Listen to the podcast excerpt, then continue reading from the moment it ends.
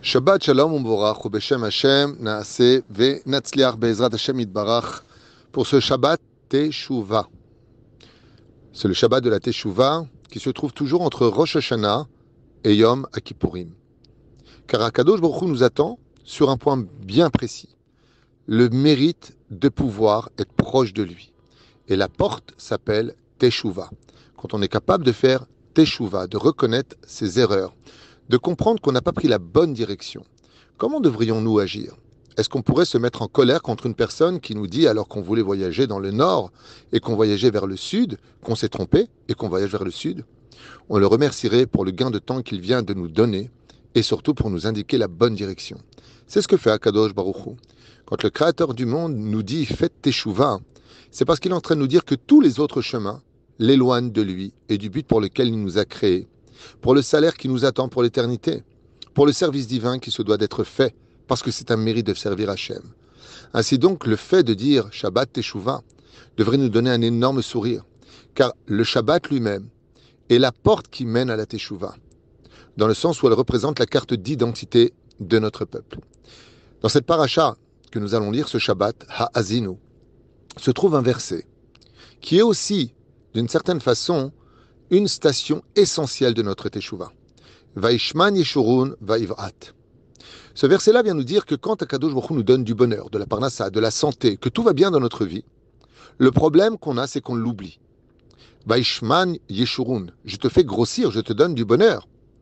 Vaiv'at. Et toi, ce que tu en fais, c'est qu'au lieu de me remercier et de t'améliorer pour maintenant avoir plus le temps d'étudier la Torah, de prier plus longtemps, d'être plus présent pour les autres, car je te donne les moyens d'avoir le temps. Ce que tu en fais, c'est de le gaspiller. Et ça, Akadosh Baruch ne l'apprécie pas. Tu n'avais rien, je t'ai donné la parnassa. Pourquoi as-tu arrêté de prier? Tu n'avais rien, tu ne cessais de venir prier en mignane. Maintenant que je t'ai rendu riche, pourquoi ne viens-tu que pour les fêtes?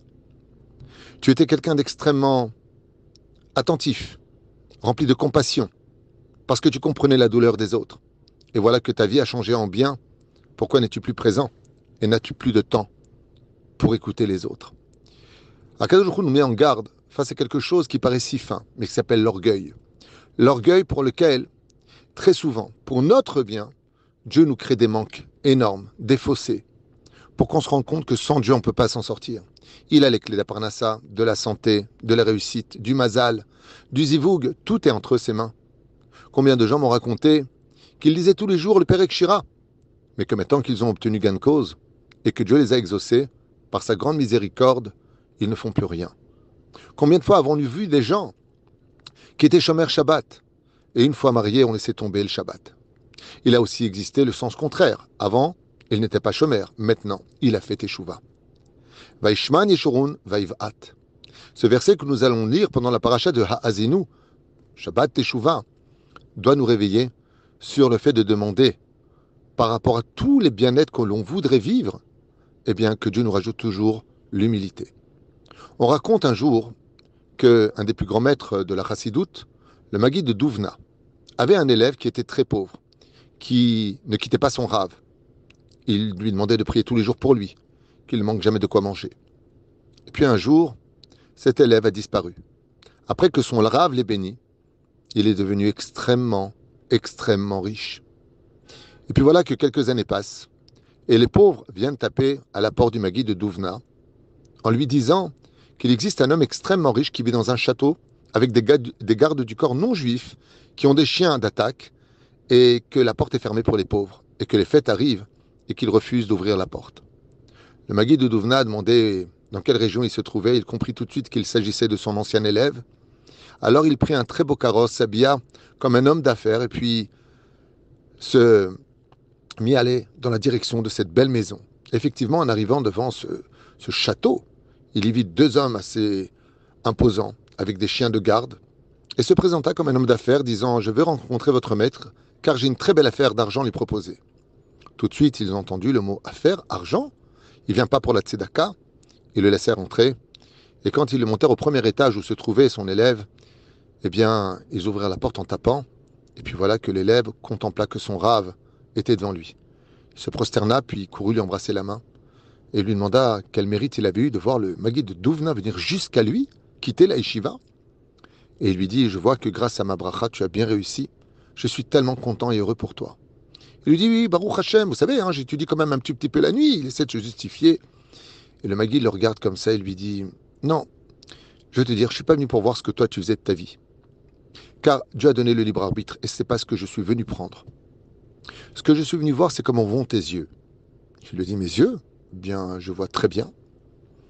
Il lui a dit, alors viens avec moi si tu vois si bien que cela. Viens vers la fenêtre et observe.